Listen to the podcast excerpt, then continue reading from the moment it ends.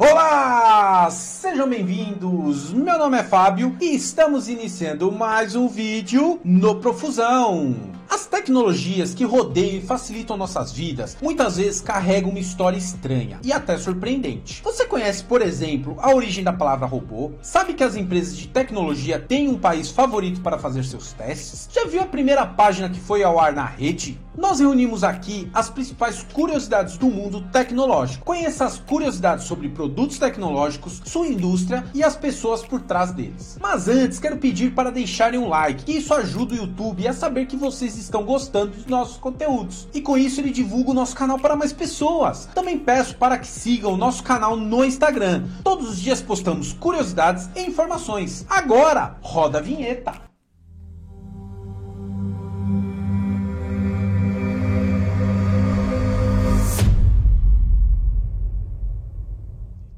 Sabiam que o mascote do Mozilla Firefox não é uma raposa? Ao contrário do que sugere o nome, o animal que aparece na logo do navegador Firefox, não, não é uma raposa, e sim um panda vermelho. Esse bicho é um mamífero de porte pequeno com pelos vermelhos e manchas brancas na sua cara, e está em perigo de extinção. É conhecido também como raposa de fogo, ou seja, Firefox em inglês. Como o panda vermelho não é muito conhecido, o designer que fez a logo acabou usando traços de uma raposa, aumentando ainda mais a confusão. O nome Firefox Firefox foi uma alternativa encontrada para Firebird, título que escolheram inicialmente, mas já era usado por outra empresa. Firefox é similar, foi o mais prático encontrado, soa bem e é fácil de lembrar. Segundo os seus criadores, o Firefox Quantum é a mais nova versão do navegador. A origem da palavra robô remete a trabalho forçado. Quem criou o termo robô foi o escritor, jornalista, filósofo tcheco Karen Capek, na peça teatral de sucesso Rossum Universal Robots em 1920. Na obra, uma empresa usava biotecnologia avançada para produzir trabalhadores em massa. Eles não tinham alma nem sentimentos, mas podiam fazer todo o trabalho que os humanos queriam evitar. Com o tempo, esses seres acabaram dominando o mundo. Eles foram chamados de robot, que vem da palavra rabota, da antiga língua eslava eclesiástica, e significa servidão do trabalho forçado. A história da peça é uma alegoria para a revolta em massa dos trabalhadores unidos, e segundo historiadores, produto do sistema de servidão da Europa Europa Central, em que inquilinos pagavam seus aluguéis com trabalhos forçados. Além disso, outra curiosidade é que Capek era opositor declarado de Hitler e procurado pela polícia secreta nazista, a Gestapo. Empresas de tecnologia costumam testar produtos na Nova Zelândia. Muitas companhias de software, redes sociais e desenvolvedores de aplicativos recorrem à Nova Zelândia para testar e aperfeiçoar seus produtos e serviços. Sabe o motivo? O país da Oceania é considerado isolado o suficiente para evitar vazamentos com o benefício de que a população fala inglês, tem gostos e poder econômico semelhantes aos ocidentais. Nesse país, é possível descobrir e consertar bugs antes do lançamento, inclusive testando o suporte para grande número de usuários. Microsoft, Facebook e Yahoo, por exemplo, já fazem testes no mercado da Nova Zelândia. O celular no bolso é a síndrome da vibração fantasma. O fenômeno em que você acha que seu smartphone está vibrando, mas ele não está, tem nome: Síndrome da vibração fantasma. Pesquisadores explicam que a causa são hábitos corporais aprendidos. Pessoas passam a sentir o celular deixando no bolso como parte do próprio corpo. Da mesma forma que acontece com quem usa o óculos. Assim, às vezes, percebe sensações como o movimento da roupa ou espasmo nos músculos, como se fosse seu celular vibrando. Ah, agora eu entendi! A primeira câmera do mundo levou 8 horas para tirar uma foto. A primeira fotografia da história foi feita em 1826, capturando a vista de uma janela janela na região de Legras, na França. Foram necessárias 8 horas de exposição para registrar uma imagem em uma placa de estanho de cerca de 20 por 16 centímetros. Já em 1839 surgiu o daguerreótipo, primeira câmera que chegou ao grande público e reduziu esse tempo de exposição para 15 minutos.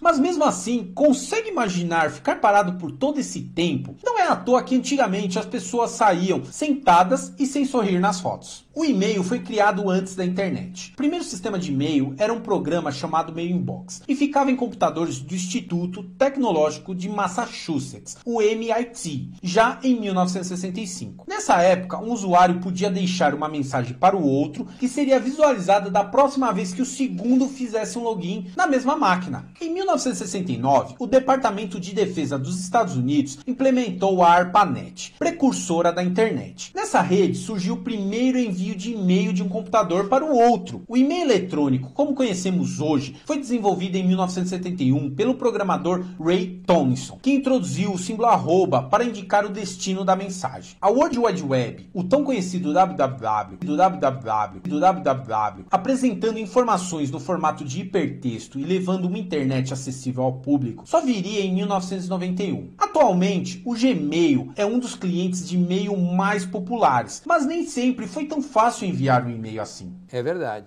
Vocês sabiam que o Facebook paga pelo menos 500 dólares para quem encontrar erros? A rede social reconhece e recompensa pesquisadores que ajudam a manter a segurança de seus serviços ou relatar vulnerabilidades. Dependendo do risco, impacto e outros fatores, quem encontrar a falha pode levar uma gratificação a partir de 500 dólares. Para que o indivíduo não acabe com um processo ou uma denúncia à polícia, precisa seguir uma política de responsabilidade, que inclui não explorar o problema e evitar violações de privacidade dos usuários. O WhatsApp, o Instagram e o Oculus e outros produtos dessa empresa também fazem parte desse programa de recompensa. A senha para lançamento de mísseis nucleares nos Estados Unidos era 0000000. Em 1962, durante a Guerra Fria, o presidente americano John Kennedy temia que comandantes do exército tivessem muito pouco tempo para iniciar um ataque nuclear por conta própria. Portanto,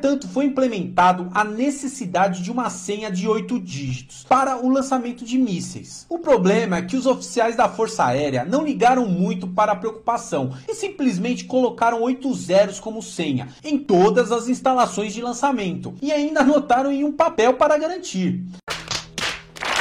Essa senha permaneceu assim por 20 anos. A primeira página da web no mundo continua intacta no ar. Criada em 6 de agosto de 1991, o cientista da computação britânica Tim Berners-Lee colocou no ar a primeira página da rede mundial de computadores. Tratava-se de um sumário apresentando a própria World Wide Web, projeto na qual ele já vinha trabalhando havia anos. A página continua em seu endereço original, no site da Organização Europeia para a Pesquisa Nuclear, a CERN. Sem mudanças, nada de cores ou imagens, apenas textos e alguns links. Até a invenção revolucionária de Berners-Lee, a internet consistia basicamente em um grupo de documentos estáticos, usados por organizações de defesa do Estado e instituições acadêmicas. A World Wide Web veio como uma camada que fica por cima da internet, em que documentos e páginas podem ser acessados por URLs e conectadas via hiperlinks. Assim, a busca e compartilhamento de informações informações se tornou acessível às pessoas comuns. Um disco rígido de 5 megas pesava uma tonelada em 1956. O primeiro computador com hard drive parecido com o que existe hoje foi o RAMAC. Lançado pela IBM em 1956, a máquina continha um sistema que usava discos magnéticos e uma cabeça móvel para registrar e acessar dados. Foi uma grande inovação no armazenamento em massa, já que até então guardar dados significava usar cartões de perfuração e fita magnética magnética. O Ramac tinha uma capacidade de 5 megabytes, pesava mais de uma tonelada e era alugado a quem tivesse interesse em usá-lo pela bagatela de 3.200 dólares ao mês. Porra, tudo isso? Essas foram algumas curiosidades sobre a tecnologia que cada dia mais o homem evolui e traz benefícios para todos. Então é isso, pessoal. Vamos ficando por aqui.